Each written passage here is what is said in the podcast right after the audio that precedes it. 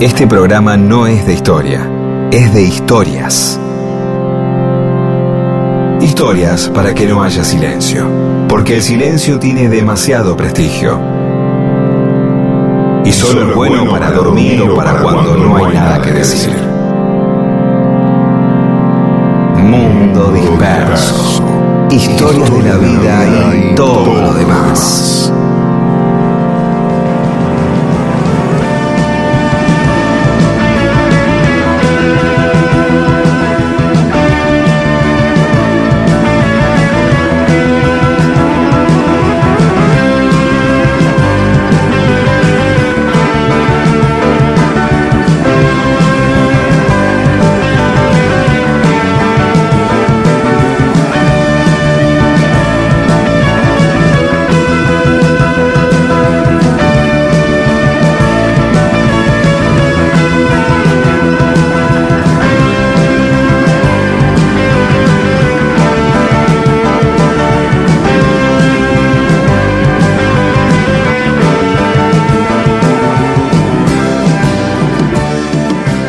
¿Cómo les va? Aquí estamos nuevamente en Mundo Disperso. Somos Pedro Saborido y Daniel Míguez y nos acompañan Paula Weintraub y Eamon. El domingo pasado no estuvimos por las elecciones y hoy estamos acá nuevamente. Yo muy tranquilo, relajado. Soy otro, otra persona, me parece, respecto a hace dos domingos. Este, bueno, estoy con una sí, sonrisa. Hay que mantener la atención, ¿sí? Las segundas funciones a veces se caen y se complican, como los segundos programas, porque uno pone la atención en la primera, después dice ya está, se relaja. Claro. Ah, No, no hay que festejar por. No, no, no, no cenarse el almuerzo, así se dice, ¿no? ¿No? Claro, almorzarse la claro. cena, ¿no? ¿Cómo es? Bueno, no sé. Sí, no sé, pero, Pero- bueno, el- para los futboleros el partido de ida está, pero hay que jugar el, el segundo partido. Eh, no, no, es un penal. Hay un penal. No sé, los penales no se festejan, se festejan como se festeja un penal. Después hay que patearlo. Claro, ¿sí? claro, Así tal que- cual. Así que mucha concentración y seguir igual, así, así como estuvimos. Y hay otra cosa para festejar, además. 50 años de la presentación de Artod, el disco de Spinetta. ¡Oh! Ya. Sí. Ayer se cumplieron 50 años de la presentación del disco. Se presentó el 28 de octubre de 1973 en el Teatro Astral. ¿eh? Un domingo a la mañana, como siempre, los domingos a la mañana, domingo 11 de la mañana, Spinetta con su guitarrita, solo en el escenario, presentó Habría los que nueve. ver cuánto, cuántos recitales hicieron así a las 9 de la mañana, a las 11 de la mañana, los sábados o domingos, hablar Mm. con algún rockero eh, y preguntarle, che, cómo era, y cuándo se dejó. Ajá. Porque en un momento no. Seguramente era, che, bueno, a la mañana, uy, los pibes, todo. ¿y ¿Por qué? Y porque los teatros eran más baratos, pues no se usaban, vaya a saber por qué, por Claro. problemas con la cana, no sé, pero en un momento se dejó eso. Y cuando lo cuento, algunas personas me dicen, no, estaban totalmente locos, sí. Así era, muchísimo. Y durante mucho tiempo, ¿eh? porque Almendra ya cuatro, cinco, cuatro años antes también tocaban a la mañana. Claro, claro. Sí, sí. Los horarios eran domingos a la mañana o eh, los días de semana eh, o viernes, pero a la una de la mañana empezaron los recitales los días que no eran domingos. Yo creo que fue poco tiempo después, porque yo ya recuerdo haber ido a recitales de Invisible siendo adolescente de noche. Nunca había Invisible en un horario que no fuera un horario normal, 9, Claro, 10 de la estamos noche. hablando del 75, 76, claro, ya era otra historia. Sí, sí, sí, sí. sí. Eh, y bueno, este disco eh, Artod está firmado como Pescado Rabioso, pero eh, es un disco solista de Spinetta, porque le faltaba un, un disco co- de- por contrato con Talent de micrófono, y bueno, en vez de firmarlo solo, firmó como Pescado Rabioso para cumplir con ese requisito, pero ya Pescado Rabioso, la banda se había separado un par de meses antes. El último recital de Pescado Rabioso había sido en julio, tres meses antes. Y, bueno, después Spinetta compuso estas nueve canciones hermosísimas y la- las grabó ahí entre agosto y septiembre, en muy poquito tiempo, eh, y para eso convocó a sus amigos y familiares. ¿Eh? Convocó a, nuestro Rodo García, Rodolfo García, y a su hermano Gustavo para que toque en la batería y a Emilio del Guercio para que toque el bajo. En la mitad de los temas, la otra mitad los toca él solo con la guitarra acústica. Y ese disco tuvo la particularidad de la tapa, ¿te acordás de la tapa esa, Pedro? Es una, una tapa en la cual eh, la había hecho todo de una manera totalmente, o sea, no era cuadrada, tenía todo, eh, era así, se volvían locos los disqueros, se rompían las puntas, ¿sí? Después, yo ya lo conocí el disco, pero con esa tapa, pero en una en un formato cuadrado, ¿no? Donde se respetaba el, la, este, esa figura geométrica que ahora se me escapa cuál sería, en verde. No, es que, ¿sí? no hay ninguna figura porque da amor. Pero debe tener un nombre, pero debe tener un nombre, seguramente. y después volvió, ¿eh? Hay unos discos, como una papirola.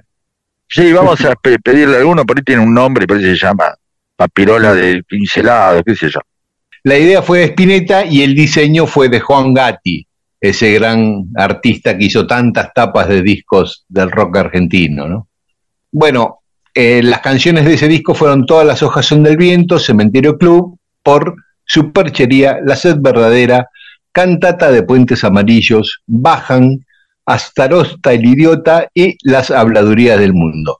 Y como Rodolfo fue protagonista de ese disco, no solo testigo, sino protagonista, y en, hace tres años, una vez le preguntamos en nuestro programa que nos contara un poco de Artod y nos lo contó ampliamente. Entonces, con Pedro decidimos hoy rescatar esos dos eh, momentos de Rodo hablando de Artod y vamos a poner dos bloques de Rodolfo contando su vivencia y su experiencia y su opinión sobre el disco Artod. Y vamos a poner varios temas de Artodo hoy para homenajearlo. No podemos empezar ahora mismo con el primer tema del disco, Todas las hojas son del viento, que era un tema que Spinetta dedicó a la muchacha Ojos de Papel, cuando ya no eran pareja, eh, ella estaba embarazada, tenía una nueva familia, y Spinetta le escribió Todas las hojas son del viento.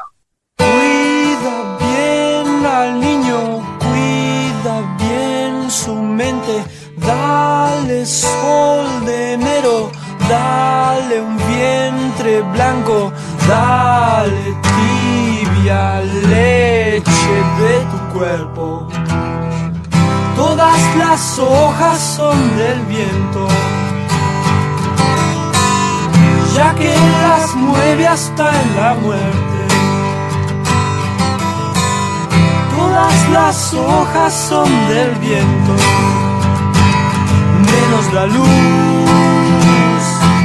del sol, menos la luz del sol.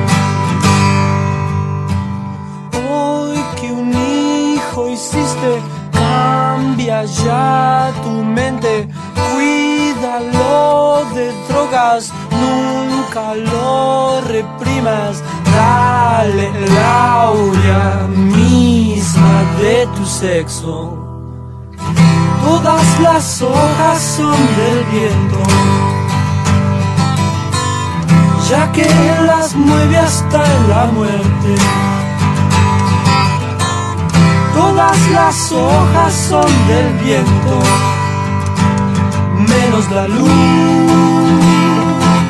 del sol, menos la luz del sol.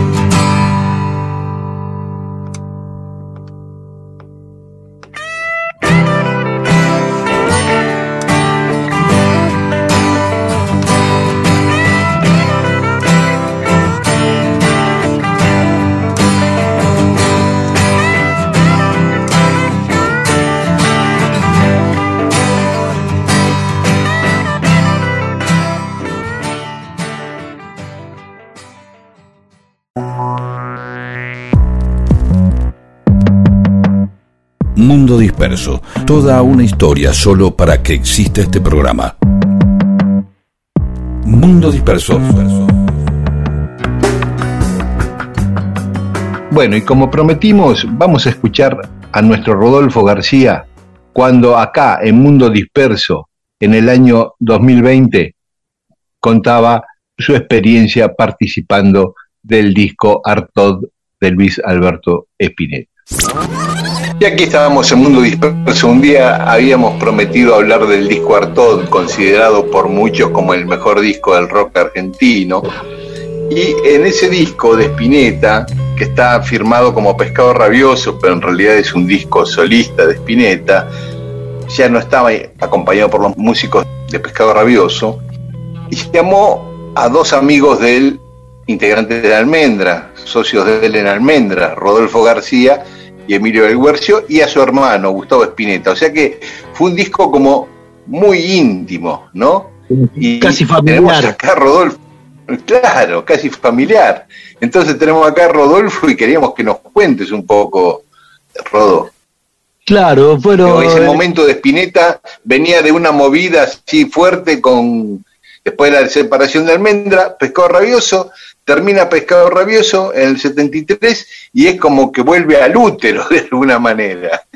Claro, bueno, claro, nosotros estábamos con Emilio en aquel arre y era como que estábamos muy, teníamos como una especie de, de, no, no, meternos mucho en otros proyectos, viste, andar participando en otros proyectos, pero aún tratándose del flaco te imaginás, viste, teníamos como una historia anterior y todo lo demás, ¿no? Y bueno, el flaco salía de, un problema ahí que tuvo con sus compañeros de, pescado rabioso. Querían como variar un poco la dirección de, pescado rabioso, un poco más hacia, hacia el ámbito del blues y todo eso, cosa con la que el flaco no estaba muy convencido, ¿no? Y él encaró el, proyecto este de Artod. Bueno, llamó a Emilio, me llamó a mí y demás, yo toqué un par de temas, Emilio tocó más, creo que tocó cuatro. Y bueno, fue una cosa así muy, eh, ¿cómo te puedo decir? Muy, muy fluida, ¿no? Es decir, eh, yo me acuerdo, nos pasó lo a mí, me pasó los dos temas y eso, pero prácticamente es como que el tema se terminó de armar adentro del estudio, ¿no? Y con un criterio muy de, de vivo, como si fuesen temas que, que se estaban tocando sobre, sobre un escenario, ¿no? Sin la cosa esta del ensayo, de los arreglos, de esa cosa así tan cabezona que teníamos tanto nosotros, me refiero a, los, a los que en ese momento estábamos en la guerra, como el flaco mismo, ¿no? que muy minuciosos y demás. Esto se, se tocó así, muy con mucha frescura, con un par de pasadas y directamente ir a la grabación, ¿no? Yo grabé Superchería y Las habladurías del mundo, Creo que en Superchería no hay ninguna regrabación que yo haya hecho, creo que el flaco tampoco. Y en la Habladuría del Mundo solamente le agregué al final en el estribillo un, cencerro, pues un tema que tiene cierto aire así latino, por decir algo cercano a lo que en aquel momento podía ser Santana, ¿no? Claro, en la parte, sobre todo en la parte esa que dice no estoy atado a ningún sueño. Ahí justo, ahí es justo donde aparece este, un cencerro que está sobregrabado, pero nada más. El resto suena así como se tocó ahí en el estudio, con mucha naturalidad y mucha frescura, ¿no? O sea, prácticamente de una toma lo grabaron. sí, exactamente, exactamente. Sí, sí, no, no, no tuvo ningún tipo de, de, complicación de ninguna índole y la verdad que me sentí muy a gusto tocándolo, ¿no? Sí, muy bien. y y esa forma de, entrar casi eh, como en vivo, en pocas tomas, era una eh, era un apuro que estaba eh, por esta cuestión contractual del disco, el flaco quería ese aire, quería sacarse no, no. no, no, había ningún tipo de exigencia de ese, de ese tipo para nada. Si la circunstancia hubiese dado para, para hacer más tomas y, digamos, extender más el tiempo de, de grabación en el estudio se hubiese hecho sin ningún tipo de problema. Lo que, la diferencia que quiero hacer notar es que en general, eh, tanto el flaco como nosotros veníamos de, llamémosle la escuela almendra, ¿no? De, llegar al estudio con todo armado, sin, sin usar el estudio como eh, un lugar para pasar temas y corregir cosas, sino que cuando eh, entrábamos al estudio ya entrábamos con la cosa seguro, sabíamos cada quien qué era lo que tenía que tocar, ¿no? Y acá se dio esto de que no, no, no hubo tantos ensayos, no hubo una cosa de tener muchos ensayos, afiatar la cuestión y qué sé yo, y que por eso llegamos seguros al estudio, sino que con otra otra metodología, igualmente lo hicimos corto, en, en, una toma, no me acuerdo si fue en una toma, pero si, si no fue en una, fue en dos, es decir, eh, fue ahí, salió fresco de movida, ¿no? y tocado así, y gozoso, ¿viste? Como, como si estuviésemos tocándolo en vivo en, un teatro o donde sea, ¿no? Es decir, salió muy, muy fluido todo. Y vos decías como un clima eh, familiar. ¿Sabés por qué les pidió a ustedes que lo acompañen no, no, no que yo lo haya registrado, la verdad es esa, no que yo lo haya registrado. Yo creo que, bueno, siempre, viste, permaneció la cosa así del afecto. Digo, algo comenté en programas anteriores que cuando ocurrió la separación de Almendra, yo no, no, no me quedé muy, muy bien con ese tema, me quedé medio, medio cruzado, la verdad es esa, viste. Pero digamos, eh, desde el punto de vista de lo afectivo con él, no, no hubo modificaciones de ningún tipo, ¿no? De mí hacia él y de, él hacia mí, y supongo que lo mismo habrá pasado con Emilio, es decir, que él de un momento a otro, tras el planteo que le hicieron sus compañeros anteriores, eh, debió replantearse todo, ¿viste? Yo, este, a mí se me ocurre, conociéndolo al flaco, conociéndolo al flaco, yo, yo creo que el cambio este de, temático se lo planteó a sí mismo a partir de esa decisión de ruptura, ¿no? No era que lo grabamos nosotros, pero esto mismo que grabamos nosotros lo hubiese grabado con sus músicos anteriores. Me parece que no, me parece que ante, ante esa ruptura con, su grupo, con Pescado, replanteó todo y no lo hablé, no lo hablé nunca con él, pero me parece que ante, ante la cuestión esta de, de su ruptura con la anterior formación, pensó en otra idea, y esa idea fue Artaud. Pero vos eh, sentís de alguna manera que, es una situación de, bueno, quedaba un disco, según la historia, siempre le quedaba un disco por hacer de pescado rabioso, digamos, por un tema contractual, y de, de repente, en un momento muchas veces así de cierta fragilidad, eh, llamás a, gente más querida, sentís que te van a hacer pata, que no tenés que armar todo un grupo ni hablar demasiado, ¿no? Siento eso, ¿no? Que eh, estaba muy claro con Del Gercio, estaba muy claro con vos y estaba muy claro con su hermano y es, che, háganme pata, no, no, no, no hay, claro, claro, claro, digamos para discutir musicalmente, siquiera, che, vamos a hacerlo. No, no, claro, facilitó, yo creo que le facilitó mucho la, la cuestión, este, saber que convocas a gente que conoce tu, tu lenguaje. De todas maneras, no es lo que se puede llamar habitualmente cuando vos este, estás en un grupo y de pronto este, se genera una ruptura y demás, vos estás ante esta cuestión de que a la compañía le debes un disco, no haces un harto. no, no es por eso. Un disco ¿eh? R así nomás. Con la compañía, no, no, no es que vas a hacer cualquier porquería, Claro, pero lo que sí es que, ante, la, ante la, eventualidad de hacer un disco, lo que ocurre es como que es un disco que ya tenía la tapa deforme. E, es una cosa que está en un híbrido entre un solista y un grupo, ¿no? Porque, sí. Bueno, pará, escuchemos, escuchemos algo de, de Artod, escuchemos Superchería, que es uno de los temas que toca Rodo, y después seguimos hablando de Artod. Superstición.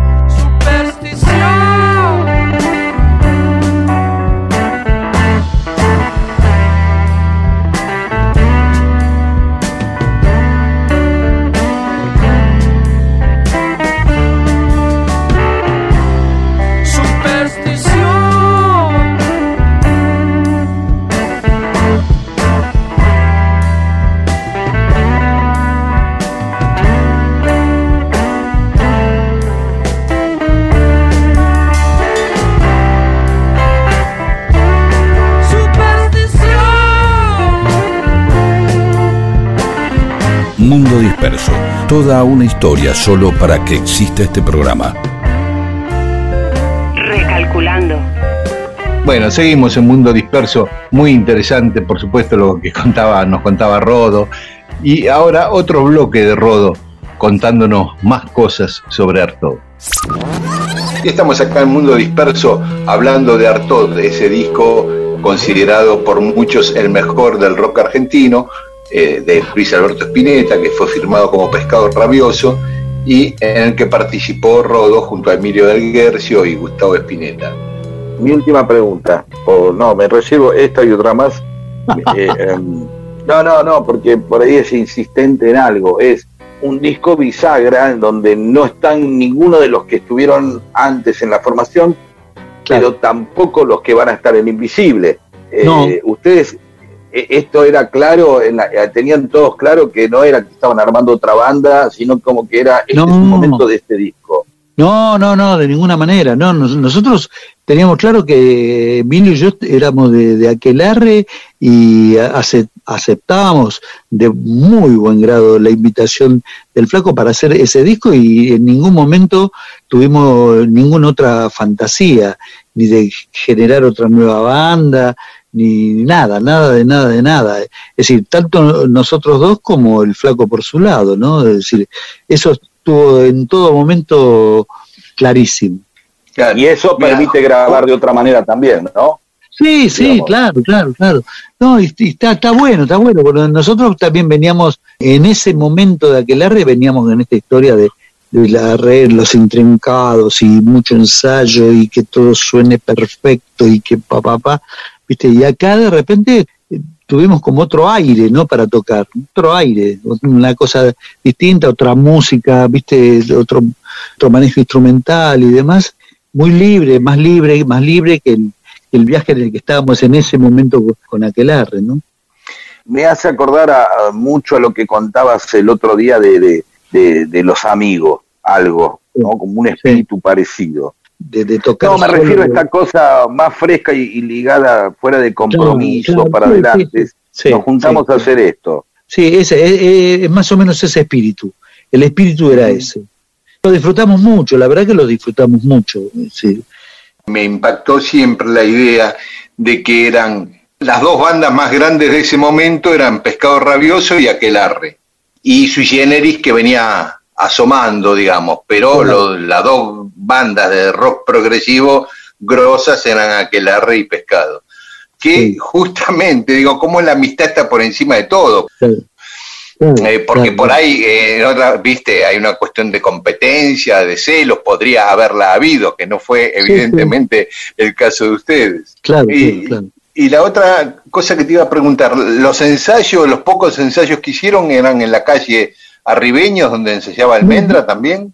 Vos sabés que creo que creo que tuvimos una reunión previa que, que, él nos dijo cuáles eran los temas, así tocándolo con la viola eso, pero es que prácticamente que el, la pasada de los temas real fue en el mismo estudio, ahí en Fonalex, ahí en la calle Dragones, fue, fue prácticamente ahí, yo no, no me no, no hubo ensayos, si hubo una pasada previa fue una, pero no, pero es más, no me acuerdo muy bien. Me parece que fue más bien un mostrar los temas. Y vos, Rodo, cuando escuchaste, ya como oyente, como oyente de música, cuando escuchaste las canciones, ¿qué te parecieron? ¿Qué, qué, ¿Cómo te impactaron? No, no, sé, hoy, hoy me sigue asombrando, la verdad es esa, ¿viste? Escucho cada mucho, ¿no? Me sigue asombrando, me parece que condensó en ese disco un montón de cosas impresionantes, ¿no? Y siguió con esta idea que fue en un momento la idea de cuando comenzamos todo, ¿no? La cosa de la apertura, ¿no? De no quedarse ceñido a un estilo de, una cosa rítmica, ¿viste? De continuidad rítmica, sin, sin, sin límites, es decir, hacer un tema con una viola solo, cantada, eh, otro tema con base de bajo y batería, y todo en el mismo, en el mismo, en el mismo disco, en una misma unidad, ¿no? A mí, me sigue asombrando ese disco, me parece que es un disco increíble, realmente, de todo punto de vista, eh, musicalmente, compositivamente, las letras, todo, me parece, me parece impresionante. Súper original, incluso como decía Pedro antes, original en la tapa. ¿Esa tapa, vos sabés cómo se gestó la idea? Sí, la hizo, la dibujó así, tipo a mano alzada, como quien dice, hizo así, así, así, hizo el dibujo sobre una cartulina. Quiero que el disco sea así. ¿Te imaginas cuando fue a la compañía con esa idea, no? Se quedó notable. claro y charla y charla y charla y charla hasta que hasta que los convenció de que la tapa tenía que ser así. Te, te conté la anécdota de la Galería del Este, creo que sí, ¿no? Alguna vez creo que la contaste, pero recordala. Bueno, fue una vez cuando yo, el, el disco, yo sabía más o menos para qué fecha saldría, sin, sin que sea muy, muy puntual, muy exacta, ¿no? Yo cuando andaba por el centro pasaba seguido por la Galería del Este porque chumeaba los discos de ahí del agujerito, ¿no? Y en la Galería del Este, eh, a diferencia de, todas las galerías, de todas las galerías que hay una disquería, hay una disquería sola, no hay dos disquerías. En ese momento, en la Galería del Este había dos disquerías, el agujerito, que sigue estando hasta este momento, y la otra, viste que la del Este tiene una, hace como una S, si vos entrás por cualquiera de las calles de entre. Bueno, ahí donde se provoca esa S había una disquería y me pongo a ver, este, a mirar la vidriera y veo, en la vidriera veo el disco. El dueño de la disquería estaba en la puerta, acodado ahí contra el marco de la puerta. Entonces me pongo a mirar el, disco con absoluto detenimiento, viste todo, digo, la puta madre, al final salió este disco como le quiso el flaco, ¿no? Con la deformidad esta del... Bueno, y miraba todos los detalles, y el tipo me observaba que yo era eso lo que estaba mirando, ni sabía quién era yo, nada. Y me dice, ¿qué le parece? Le digo, me parece bárbaro, me parece re original. ¿no? Todos los discos son una tapa cuadrada y demás, esto es una cosa absolutamente original. Me parece una idea fantástica, fantástica, me dice el tipo, fantástica. Dice, venga, venga, dice. Entonces te me hace entrar a la disquería, ¿viste?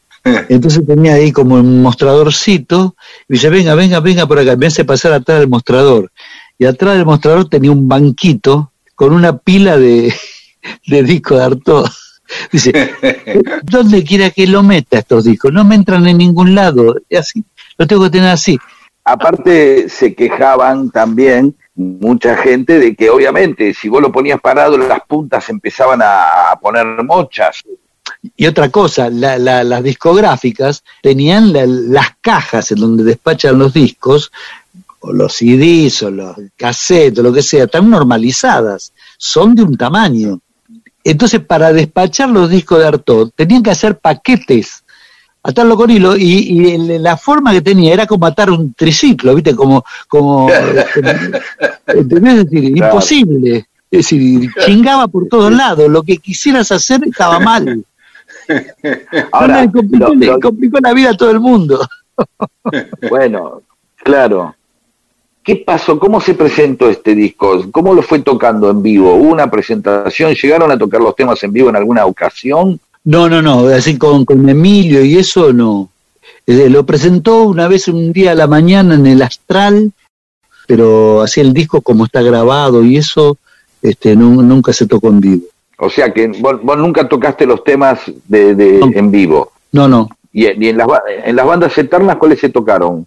En, las bandas eternas llegamos a ensayar los temas, porque hubo una idea de, incluir esto de, de, Artod, y llegamos a ensayarlo con Emilio y con el flaco los temas. Pero bueno, eh, después la, cosa se hacía, bueno, ya ves que lo, que lo, largo que fue el concierto, ¿no? Si encima agregábamos esos temas, eh, bueno, mira, hay un tema, las habladurías del mundo, donde toca Rodo, así que escuchen bien que ese batero es Rodo. ¿Te parece bien que escuchemos las habladurías del mundo, Rodo? Bárbaro, porque me encanta, me encanta el tema ese como quedó. Genial, ahí vamos.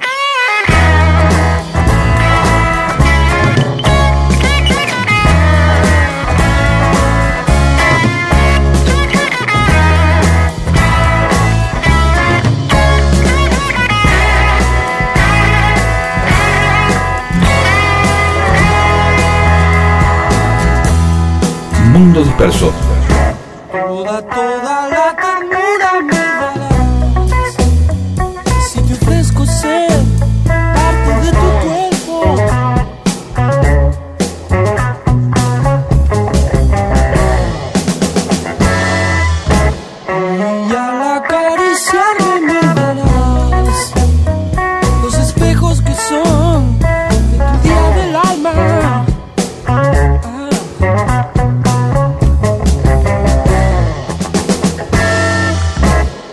Mientras oigo trinos,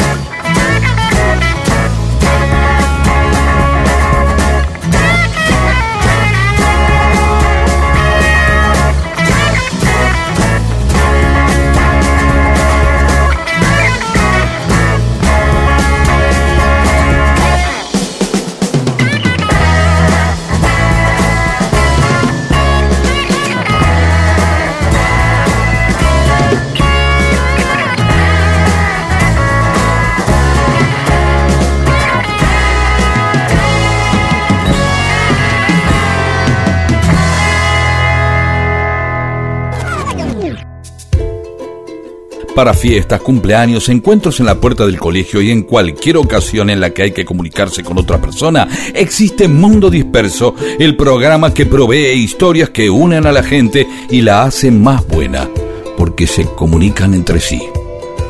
Y ahí charlan y se hacen amigas. Esto es Mundo Disperso, con Daniel Víguez y Pedro Saborido.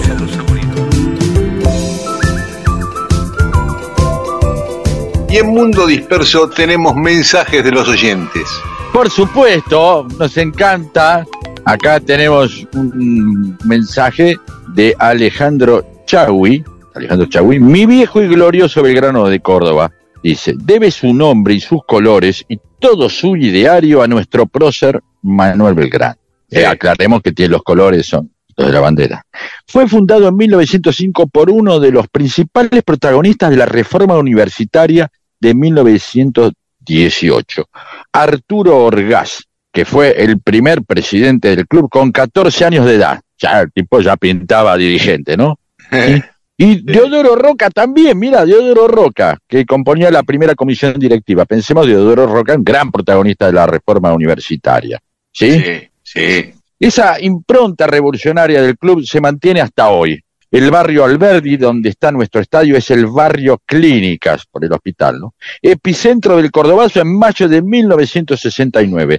Belgrano fue el primer club cordobés en entrar al campeonato nacional en 1968. Y la barra de los piratas creó una marcha de recibimiento al equipo en todos los partidos con la música de la marcha peronista. Ese recibimiento se mantiene hasta hoy. Mira Bien. Tipo que habla con argumentos así, y ya deja abierta una provocación para los hinchas de Talleres de Córdoba que escuchen el programa de contestar a esto. ¿sí?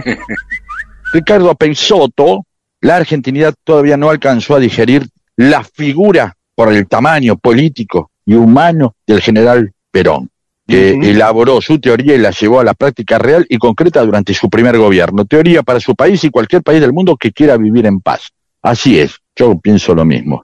La- la- las miserias políticas no, no, no hacen que uno no vea la dimensión. Y, de- y- y del peronismo también, ¿eh? no ven la dimensión de otro. Digo, bueno, es que- pues va a aparecer- voy a terminar apareciendo un socialdemócrata comentando estas cosas, pero es así. A todos los peronistas, un saludo muy afectuoso. Las mujeres de Perón. Rosario Martínez dice, cuando leí la novela de Perón de Tomás Eloy Martínez, me enteré del domicilio de Santa Fe entre Arauz y Escalabrini Ortiz. Siempre que paso porque vivo a cinco cuadras me acuerdo.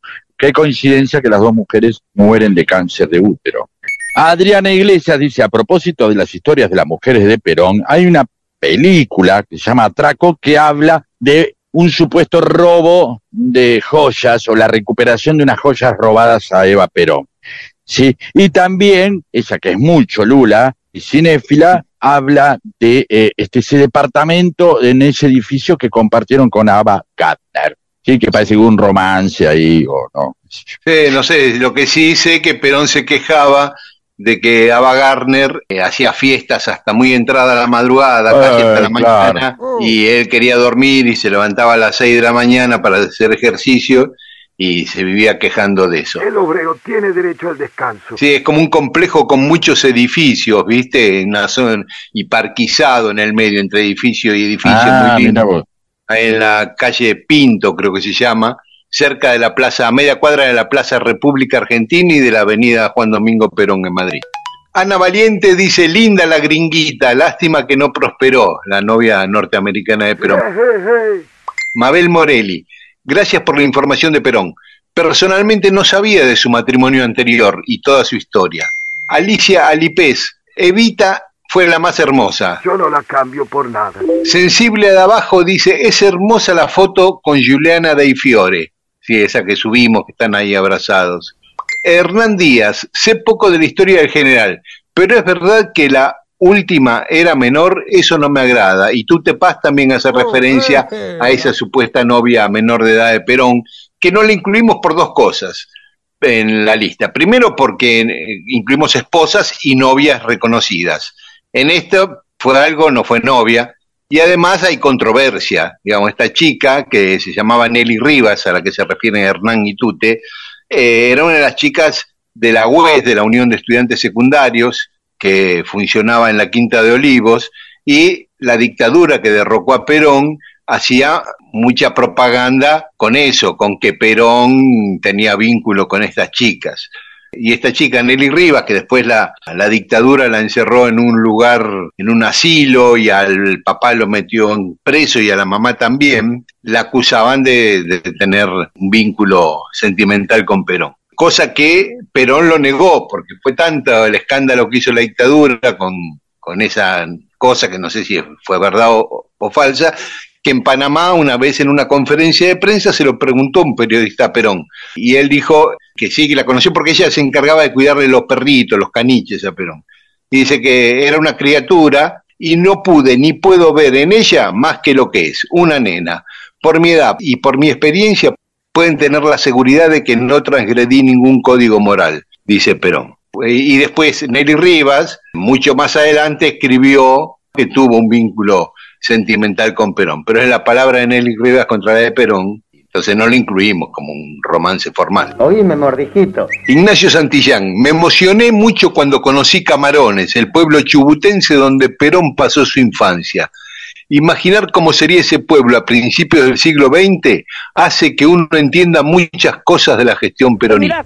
Claro, Sí, porque el tipo por en- entender, entender a los a los habitantes, ellos, ¿no? Desprotegidos. Él veía cómo su papá los trataba bien, los y ahí, ahí había algo que se formó. Y siempre esos lugares, mira, el otro día estuve en un lugar en Moreno, en el Partido Justicialista, y tienen, ahí con toda la gente de, de Mariel, eh, había una mesa que había sido de la mamá de Perón. Ah, Eso tenían comprobado, todo, me dijo, "Esto- tanto uno agarra y dice, pensar que acá el general por ahí se la pegó, ¿no? Una mesita de altura, claro, con cuatro años, tres años, el Claro. Perón, pa, viste, Este, Sí, se la sí. dio y ahí me emocioné. Sí. Tengo tiempo para saber si lo que sueño concluye en algo. No te apures, ya más loco. Porque es entonces cuando las horas.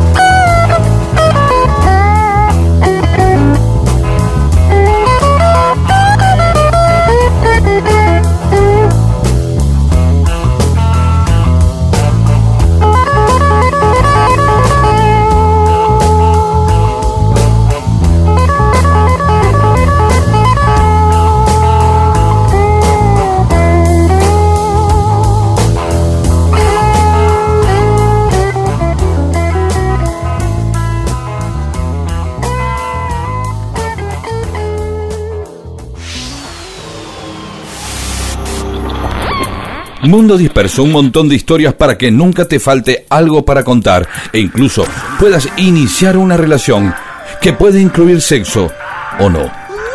Mundo Disperso.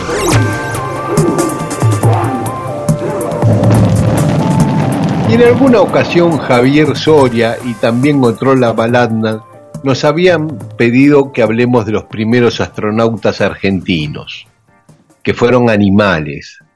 Y el primero fue el ratón Belisario. Ajá. Era Eh, cordobés, ¿no? ¿O me equivoco? Perdón. Sí, señor. O, o salió del Sí, chami- Ah, Sí, no, de Córdoba. Eh, nació en el Instituto de Biología Celular de la Universidad de Córdoba. ¿no? Pesaba 170 gramos.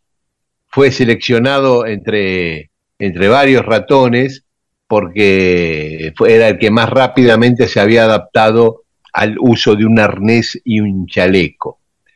Eh, Claro. Y lo, lanz- lo lanzaron el 11 de abril de 1967 a las 10 de la mañana desde Córdoba.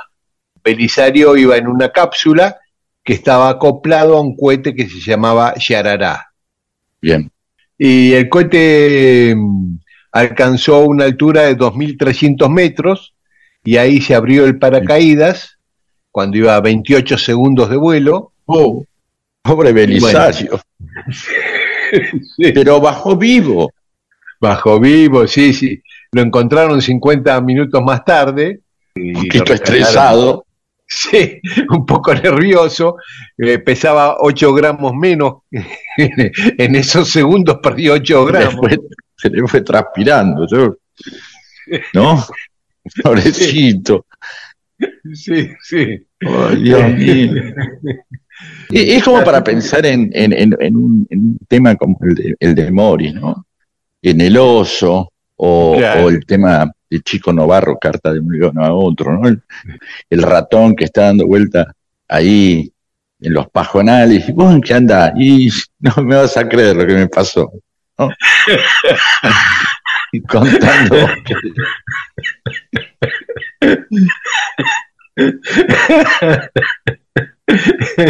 es que- ven, Y el, otro ratón que solo se dedica a comer queso y qué sé yo. Yo estoy tranquilo acá. Se echa un ra- un ratón de ciudad, ¿no? Que está, vive cerca de una pizzería o algo de eso. Bueno, no importa, sí. Después Entonces Belisario lo rescataron, una- lo rescataron. Sí, bien. lo rescataron, todo bien. Belisario después tuvo una vida burguesa, tuvo muchas ratitas, muchas hijas. sí. Y se quedó viviendo tranquilo ahí en Córdoba. A Belisario le siguió una ratita, Dalila, Bien. la otra astronauta. Fue a bordo de un cohete que se llamaba Orión 2 en 1969. Le dieron un tranquilizante, un par de tranquilizantes. Porque después que como bajó, como, como bajó Belisario, que bajó. ¡ah! Así, Hijos de puta. La ratita le ponerle un, un clona, por lo menos que Claro. le pegue bien el viaje. Dice, Bueno, ya quedamos. Claro, le dieron diazepam y pentobarbital, eh, para Claro. que vaya tranquilita. Que relaje.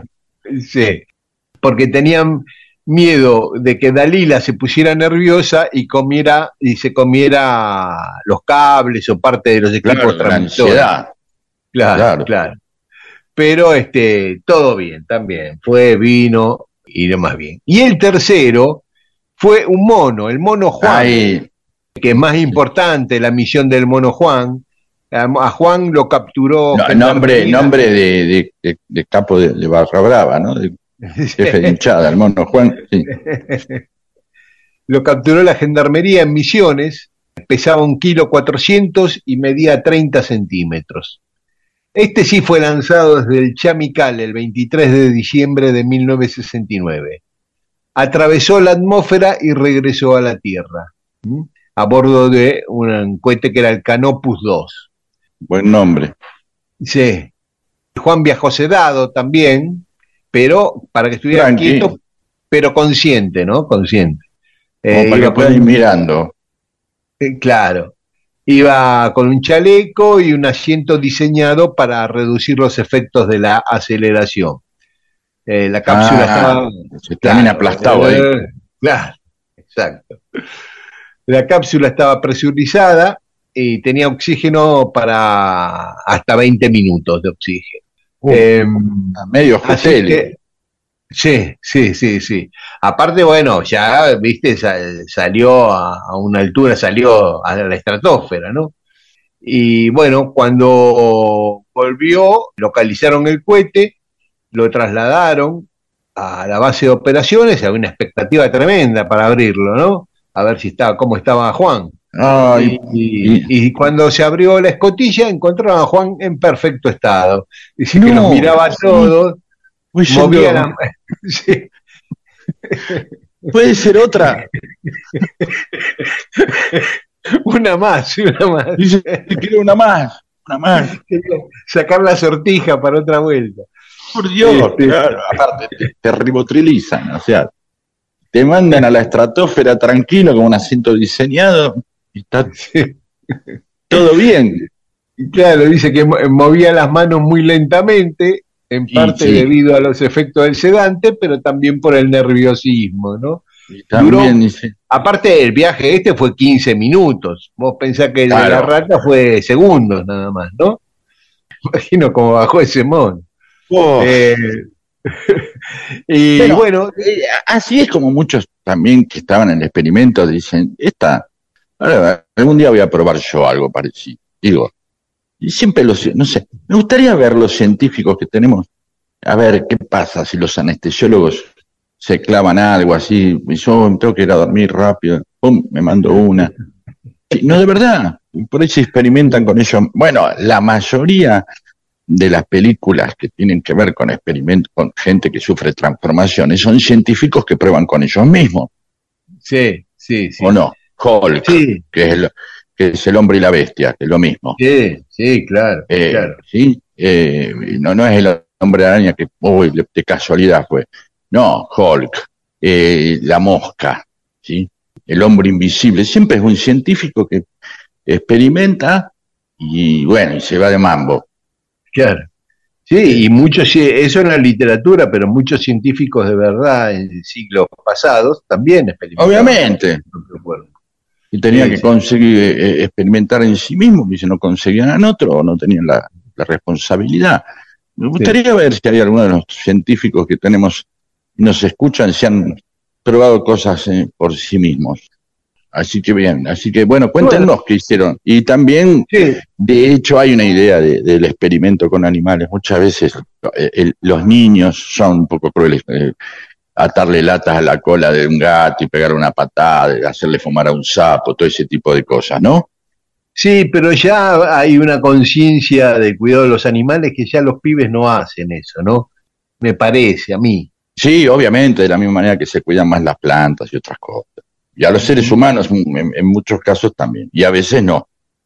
Y finalmente Juan, después de ese viaje, lo llevaron al zoológico de Córdoba y Ah. vivió dos años más y era como la principal atracción del zoológico, ¿no? Eh, Y, y aburrido, como dice, claro, Ya, aburrido. ahora porque acá, después de aquella experiencia. me hizo un montón de boludo mirándome, tirándome maní. Y hubo un documental, hay un documental que se llama Juan, el primer astronauta, que es de documentalista Diego Ludwig. Así que lo pueden buscar y, y ver.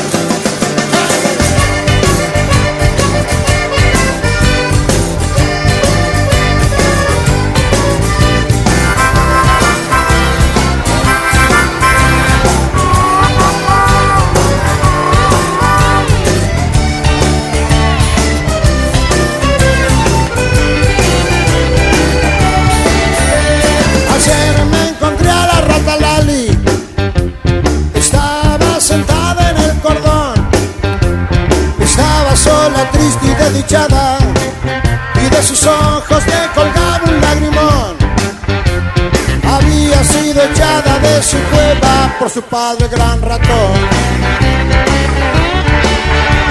Porque la había encontrado estimulada y acostada y acostada con Pepón.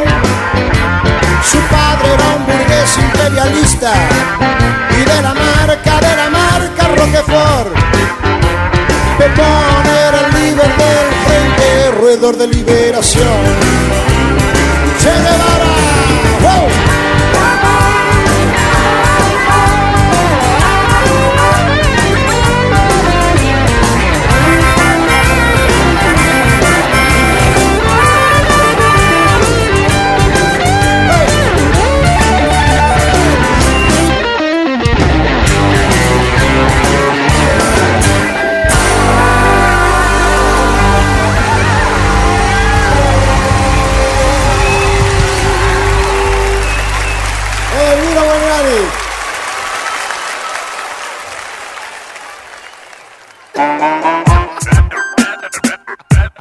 Seguí dispersándote con Mundo Disperso. Miles de historias que no le importan a nadie. O sí, con Daniel Víguez y Pedro Saborido.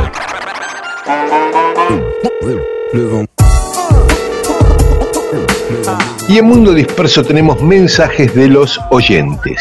Ricardo Bonda cuenta la leyenda que en 1823, durante un partido de fútbol en un colegio de la ciudad de Rugby, Inglaterra, un joven llamado William Webb Ellis levantó la pelota y corrió hacia la línea de meta oponente y obviamente que luego con el correr de los años se hicieron las modificaciones para que el rugby sea como es hoy. No le pusieron Webb Ellis, Claro, le pusieron el nombre de la ciudad. claro. Mirá vos. eh, Bueno, interesante. Ajá, mira vos, ahí te- Eh, otro Avalatna, John Deacon, el bajista de Queen, es ingeniero electrónico. Yo sé que no tiene nada que ver con la charla, pero como para que eh, derivar en tener sexo. Claro, él dice que empecemos a hablar de esto para ver si él tiene sexo. ¿O- ¿Entendés? Y Brian May, eh, astrónomo, otro integrante de Queen, con también una Sí, profesión toque. así de ciencia dura. Félix Requejo nos cuenta que en el, en el baño del Departamento de Física de la Facultad de Exactas de la Universidad de La Plata, hace como 20 años está escrito un mensaje largo que dice, es confuso, ¿verdad? Sabes perfectamente cuando estás mal. Todo en tu cuerpo, física y mentalmente, te lo hace saber. Te notas flojos, con pensamientos fatalistas, esa sensación de que está todo perdido o que ya no va a volver a ser como antes. Te torturas recordando una vivencia pasada que en aquel entonces ni siquiera parecía un buen momento, pero comparado con cómo te sentís ahora, podría incluso decirse que fuiste feliz sin saberlo. es un mensaje ¿Cuál es la anónimo. idea? Está bien, pero ¿cuál es la idea? ¿Que me vaya mejor o peor del baño? Bueno, No, eh, este, yo creo que te vaya mejor porque termina. Eh, habrá que aceptarlo. Solo cuando estás triste encontrás la llave para disfrutar la futura felicidad. O sea que si estás bajoneado, puedes pensar que en el ah, futuro. por la ah, porque ah, entras por método comparativo, supongo. Claro, sí. claro. Claro, uno, uno estaría esperando que en, en- en la universidad encontrar algo un poco, un texto más eh, duro, más científico, por Una ahí, ¿no? Fórmula, ¿no? Una fórmula. Claro, algo. Pero, pero está muy bien eso. Y qué raro que nadie lo borró. Evidentemente. Sí, sí, dice que está hace 20 años. Dice Félix que es probable que el autor padeciera alguna dificultad gastrointestinal debido al tiempo que le llevó a escribirlo. Sí, o no. O ninguna, precisamente. ¿no? Claro, Sí, estaba pero bueno, pero está bien, está bien, claro. Estuvo relajado y ya está. O A se ver. quedó encerrado el tipo. También, claro. Bueno, mientras espero, escribo. Ya. Y Félix también nos dice a ver qué pasa con el segundo informe del barrilete.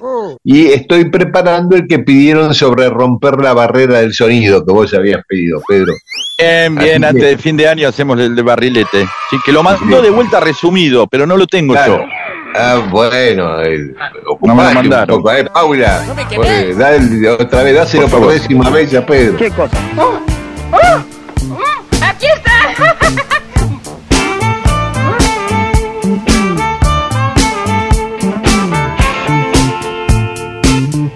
I've been holding out so long. I've been sleeping all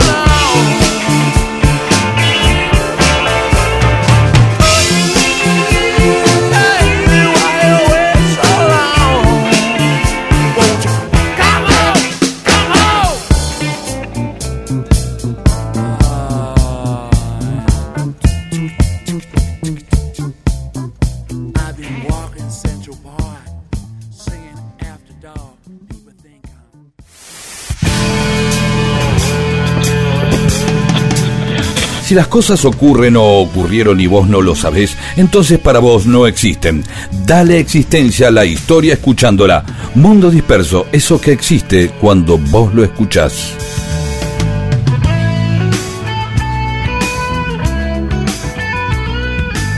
Y en Mundo Disperso, cosas que pasaron un día como hoy, un 29 de octubre. En 1507, Fernando, el rey de España, rey católico, nombra a Diego Colón, el hijo de Cristóbal, gobernador de las Indias, con asiento en Santo Domingo, la actual capital de República Dominicana. Porque Colón había muerto el año anterior, en 1506 y el hijo de él, Diego, se convirtió en heredero de todos sus derechos en América. Pero eh, el rey le, le escamoteó varios de esos derechos y lo dejó como gobernador. Así que ahí fue Diego Colón. Después él empezó a conquistar otras islas como para ampliar su poder y sus territorios, ¿no?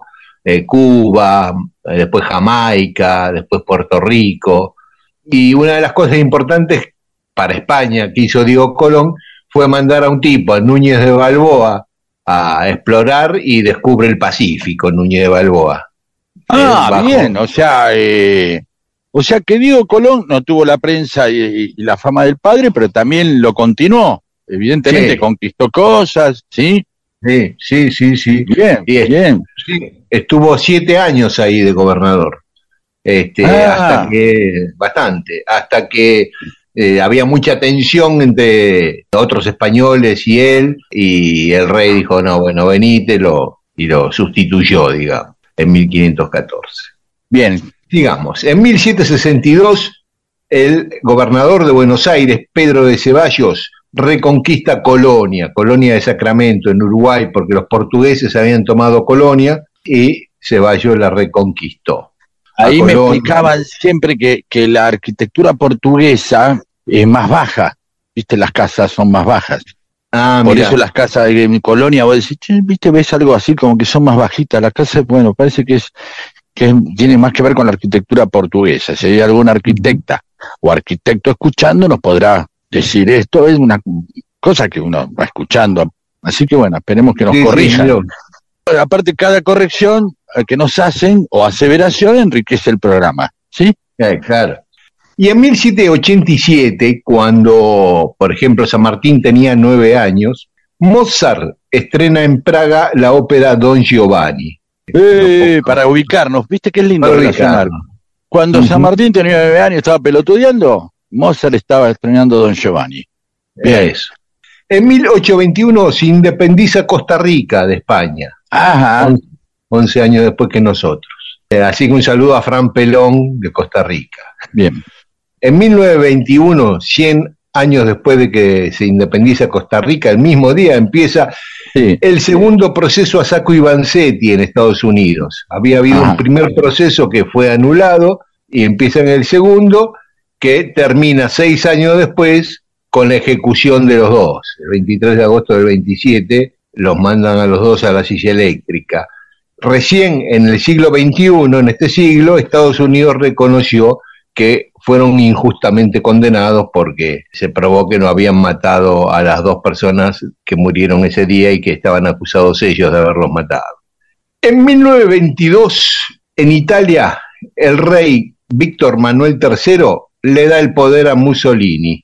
Le, Mussolini Ajá. era dipu- diputado por una fracción minoritaria, pero ya había armado su- sus bandas parapoliciales de camisas negras y qué sé yo, tenía bastante poder, eh, los empresarios lo apoyaban y Víctor Manuel le da la potestad de que arme gobierno, aunque él, eh, aunque su partido era minoritario en el Congreso. Así que arma gobierno y toma la manija Mussolini. Y después el propio Victorio Manuel se tuvo que exiliar en Egipto por, porque Mussolini Sí, sí. no lo liquidaba. Así que mirá vos cómo le salió a Victorio Manuel.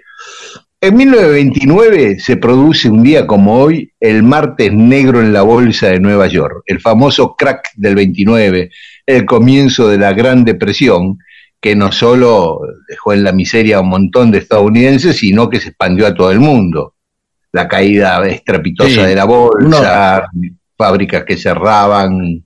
Sí, que son, la, son esas cosas que uno después conoce a partir de que eh, sobre- por ahí hubo un montón de problemas económicos en otros lugares del mundo, pero eh, formó parte de, digamos, de la tradición narrativa eh, hollywoodense, por eso sabemos nosotros, ¿no? Como el Día de Acción de Gracias, que comen pavo y ese Claro. tipo de cosas, ¿viste? Claro, ¿No? Claro, bueno, tipo, hay Sí, sí. un montón de películas que se Sí, basan sí. en eso.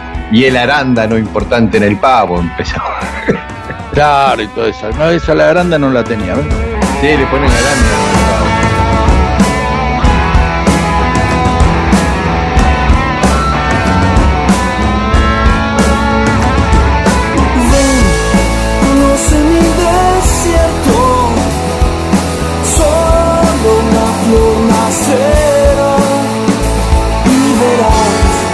su forma es una estrella de pétalo dorado como el mar.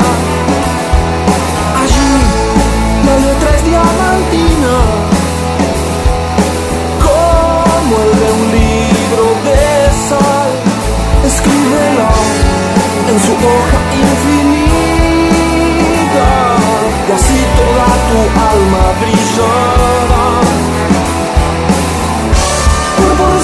resplandece a luz radiante, es como el cielo al observar, es donde irte al llegar hasta el fin del día. Naturaleza prodigiosa. Tu seda embellece el lugar. Muéstrame lo inmenso en la hermosura de toda su planicie más allá.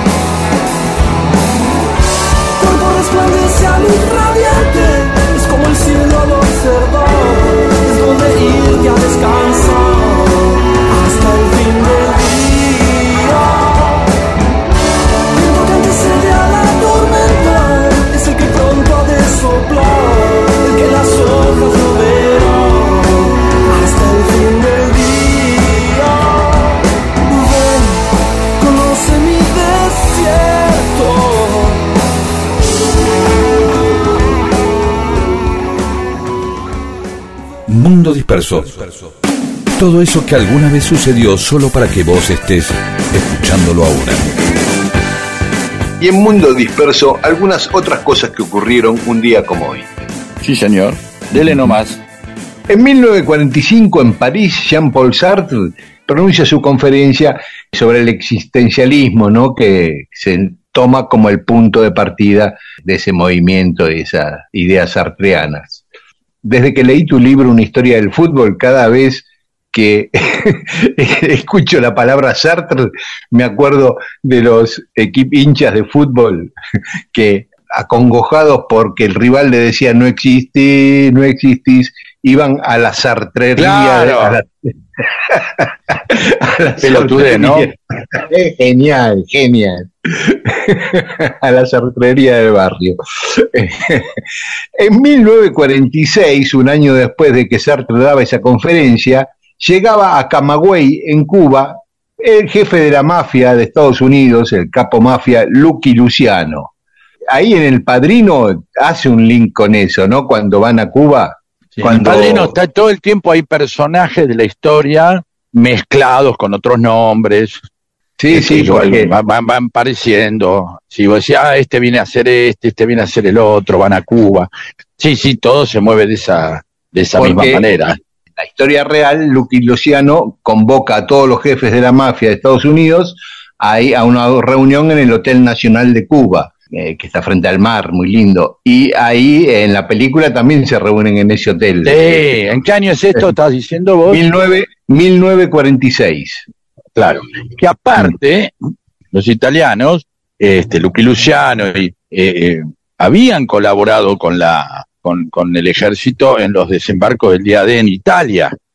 Totalmente, Y totalmente. a partir de eso le- les ayudan, los sacan una condena, el otro zafa, ¿sí?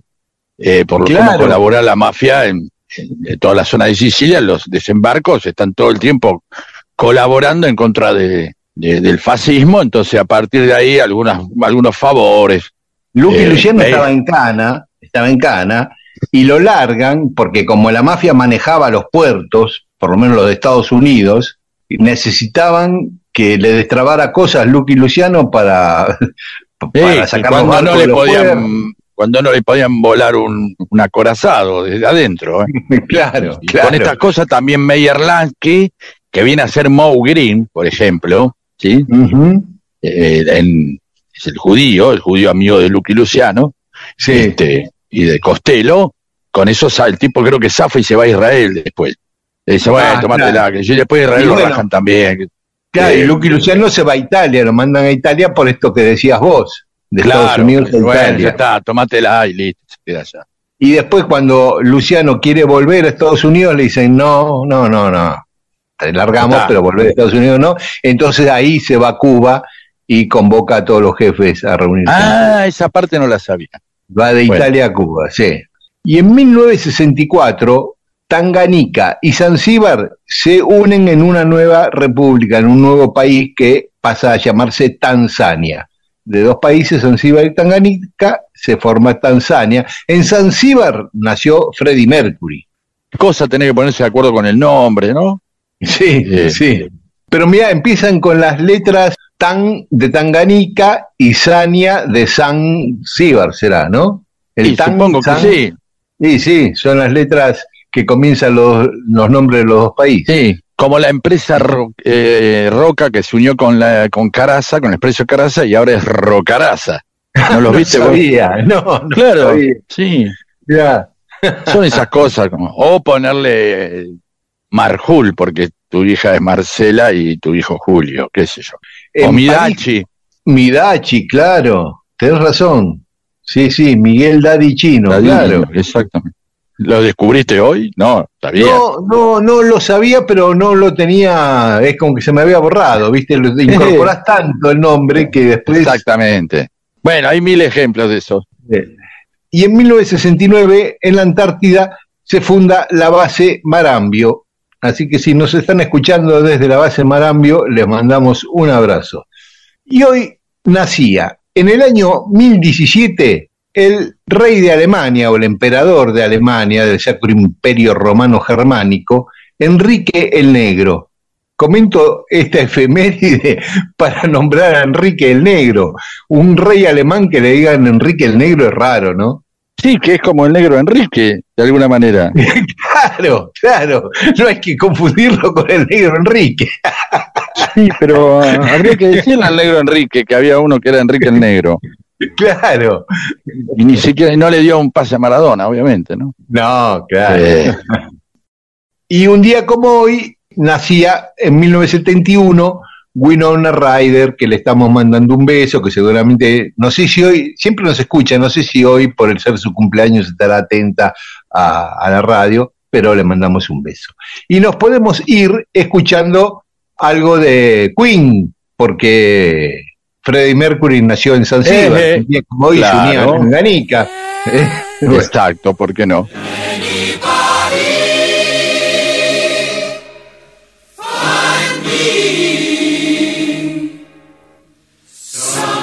Each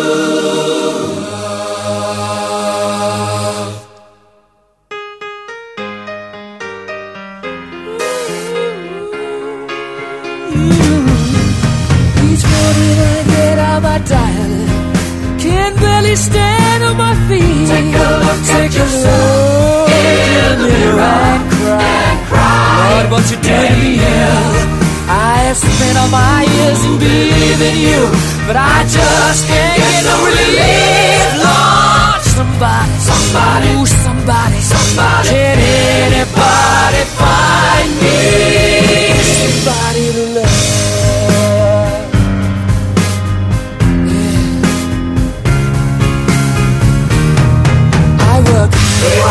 every day of my life. I work till I ache my bones. At the end, at the end of the day, I take home my heart of me. Oh, tired out, my knees not straight away. Till the tears run down from my eyes. Oh, somebody, somebody, ooh, somebody,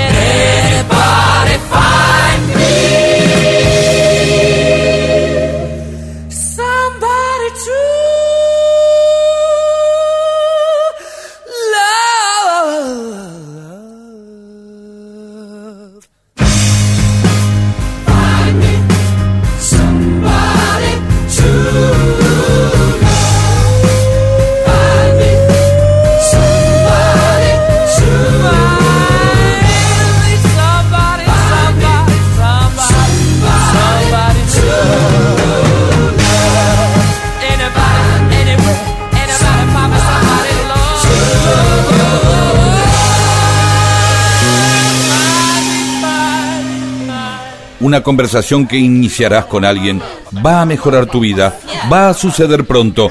Es mejor que tengas temas para animarla. Mundo disperso, un atentado al incómodo silencio.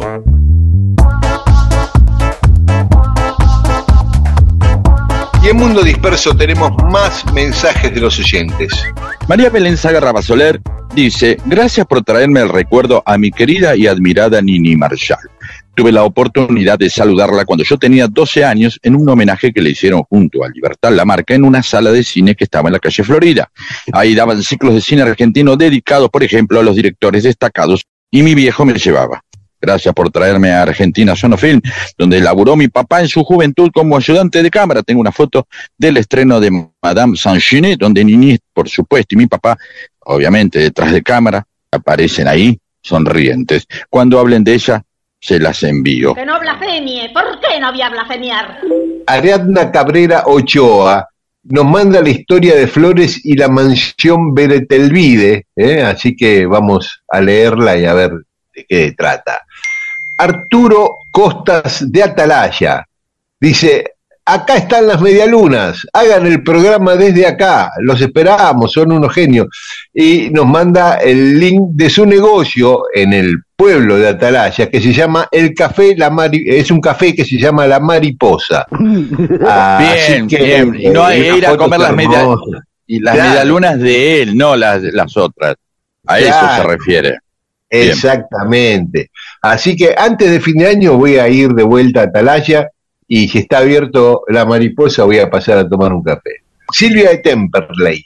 Por amor al arte, que es el club de Atalaya, justamente que alguien, un oyente decía el otro día, que así se llamó también el programa radial de Hugo Paredero, ¿m? que se emitía por Radio Nacional. Y Amor al Arte, ¿sabés que el Club de Atalaya se fundó en 1905? Casi el mismo día Ah. que Boca, uno o dos días de diferencia con Boca. Y el mismo año que se fundó Independiente, Belgrano de Córdoba, Colón de Santa Fe. O sea, es antiquísimo, ¿eh? 118 años. Carlos Donnarumma, lo de yo argentino no puede ser por la neutralidad del país durante la Segunda Guerra, porque Argentina no fue neutral. Cita el dato el 26 de enero de 1944, el gobierno argentino le declara la guerra a Alemania y Japón. Bueno, pero por ahí fueron los cuatro años anteriores. Igual, toda la gente que consulté, eh, por lo menos en los decires, dicen que tiene que ver más con eh, las agarradas a patadas entre republicanos y franquistas durante la guerra civil, todos los españoles que andaban acá, como que el tipo eh, que querían, como que se quería ir, eh, se agarraba una patada ahí en la Avenida de Mayo y en muchos lugares. Noemí Susana Pastor, desde el barrio de Saavedra, gracias por recordar a la bella Zuli Moreno, y también Margarita Maro desde Gualeguaychú, Zuli Moreno, única bella, y dice que su vestuario, en Dios se lo pague, debería haber ganado un Oscar. famosos los vestuarios del Suri Moreno. Y María Teresa González, ah, mira, viene con el tema del yo argentino también, más dateada, dice, el rabino Daniel Goldman atribuyó el origen de la frase a la comunidad judía durante la matanza de judíos realizada en la Semana Trágica de 1919. Según Goldman, la frase era usada por hombres, mujeres, niños judíos ante las hordas de guardias parapoliciales que atacaron los barrios de Once y Villa Crespo. Como para Ah. salvar su vida, decían yo argentino. Claro, eh, sí, bueno, eso era la Liga Patriótica, era esas bandas policiales que comandaba el coronel de Lepiane. Pero da otro dato, ese Goldman, la- eh, dice, según la profesora de historia Emma Cibotti, la frase era gritada por los trabajadores a principios del siglo XX, cuando eran arrestados por la policía bajo el imperio de la ley de residencia, que permitía la deportación de extranjeros con tan solo una orden policial. Entonces, Bien. Claro. Y por último, dice que el filólogo Héctor Zimmerman sostiene que la frase fue creada por miembros de la clase alta en Europa, sorprendidos por la Primera Guerra Mundial. ¿eh? Y como Argentina era neutral, cuando estaban en un- una situación de peligro, decían yo que eran argentinos, ¿no? Así que hay tres hipótesis acá que nos plantea María Teresa González, interesantes. Y Juan Pablo Ferrari Freire nos recuerda, o esto se nos trapaspeló posiblemente, que el 8 de octubre fue el día de los profesores de educación física en la Argentina y le deseaba feliz día. Así que también le decíamos feliz día atrasado a los profesores de educación física. Ahora, los profesores de educación física festejan el día del docente, el día del profesor de educación física y el día del profesor, todo, ¿no? Tres festejos. de- de- Eh, pero debe haber un día del profesor de geografía también. Puede, Claro. vas a ver que debe haber. Y a eso Y le sumamos que pueden festejar también el 9 de julio, el 25 de mayo Sí, sí. y Navidad. Navidad. y- claro. Eh, Matías, que tiene una casa de matafuegos y anda repartiendo matafuegos por la ciudad, dice que cuando estaba repartiendo pasó por el edificio de Belgrano y Perú, el que habíamos hablado hace poco tiempo, donde estaba, eh, donde tenía estatuas homenajeando y símbolos homenajeando a la emperatriz Sisi. Bien, y son las cosas así que nos va enterando y ya. En realidad le damos a la gente algo que va a decir, che, la, mm, felicidad de una pequeña información agradable, pero también otra carga de datos en las neuronas, ¿no? Como para decir, entonces habrá gente que le encanta eso, y hay otra que dice, uy, ahora voy a pasar, y ahí tengo que ver cuál es el edificio, ya me el- ¿no? Me metieron en un quilombo. Claro, y no me acuerdo bien, no anoté, sé que está por ahí, pero bueno, no lo dijeron dos veces, no me dieron tiempo. Entonces tienen que andar caminando, oteando, mirando para arriba, a ver cuál será el Claro, a ver, después, y después están, ay, sí, sí, sí, sí, después otro día se dan cuenta que no, que se estuvieron emocionando, como habíamos contado muchas veces la historia de Mex Urtiz Berea, estuvieron emocionando al pedo. Bueno, saludos entonces, Néstor Javier Aba de Santa Rosa La Pampa, a Ana Victoria Carrizo de Córdoba, a Rosa Bertoya de Las Rosas, a Dani Paz de Maswich, a Fernando Re de Rosario, a Mónica Elce de Florida Oeste y a Adriana Clara Previde de Lomas de Zamora. Y también a Marcelino de Córdoba, que nos escucha mientras atiende su vinoteca, y a Yolanda Belli, a Nora Yul, que recomienda a todos sus amigos que nos escuchen, así que gracias Nora, a otra Nora, Nora Friedenberg, a Pedro Ferretti y también a Soledad Barriga, que mañana cumple años. Gracias. Bueno, feliz eh, cumpleaños. Muy bien. Eso, grande Sole, Bien. pasala lindo. Gracias a todas y a todos. Y ya está, Pedro, se nos acaba el programa. Nos vemos la semana que viene. ¿Sí? Exactamente. ¿eh? El domingo acá a las 11 en Radio Nacional, AM870. ¿A las 11? No, a las 12. Que, quería ponerle una hora más al programa. Eh, A las 12, a las 12 eh, Sí. en Radio Nacional. Y esta medianoche a las 0 nos Claro. pueden volver a escuchar. Después en- nos vamos a preguntar, che, ¿por qué está bajando la audiencia del programa? Y porque esperamos a cualquier hora, cualquier radio. para no creerlo, para. Listo, nos vemos. Chau. Nos vemos esta noche si quieren en Nacional Rock 93.7 de la FM. Chao, hasta el domingo. Cansado de los besos que no me dabas, lívido por exceso de sangre fría, desano de los nudos que amordazaba, la boca del embudo de la alegría, porque invertir en latas de sopa boba es como barnizar el propio ataúd. Te hubiera dado más de lo que me robas. Le dije al norte cuando me fui para el sur con dos o tres metáforas en la nuca y una gota de plomo en el lacrimal. Mi dueto de cuacua con el pato locas, rodó por los baretos de la ciudad que queréis. Aprendí a malvivir del cuento, pintar autorretratos al portalón. Si faltan emociones me las invento. La madrugada no tiene corazón, no tiene corazón, no tiene corazón. Vámonos, vámonos. No, no tiene corazón. Vámonos para. No tiene corazón. Vámonos, vámonos.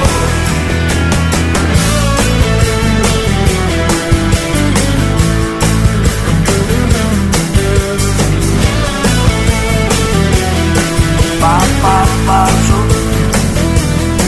La salsa de tomate de las heridas se corta con un chute de vanidad Pájaros no saben de despedidas ni dejan prisioneros cuando se van. La cresta de los gallos sin gallinero, pagando del puchero del día después. Ayer no me querías, hoy no te quiero, mañana no tendremos a quien querer con dos o tres. Caramba, no sé las tripas y un billete de ida a ningún lugar. Mi jeta, mi bombín y mi buena pipa me abrieron las ventanas de más acá nos paséis con la ley dinero en la calle. Le dijo que sé yo a ciudadano que a falta de sustancia sobran detalles de la estación de Francia. Ya sale el tren que queréis. Aprendí a malvivir del cuento pintando autorretratos al. Si faltan emociones me las invento. La madrugada no tiene corazón, no tiene corazón, no tiene corazón. No, no tiene corazón. Sur. No tiene corazón. No tiene corazón. No calle. Vámonos. Dímelo en la calle.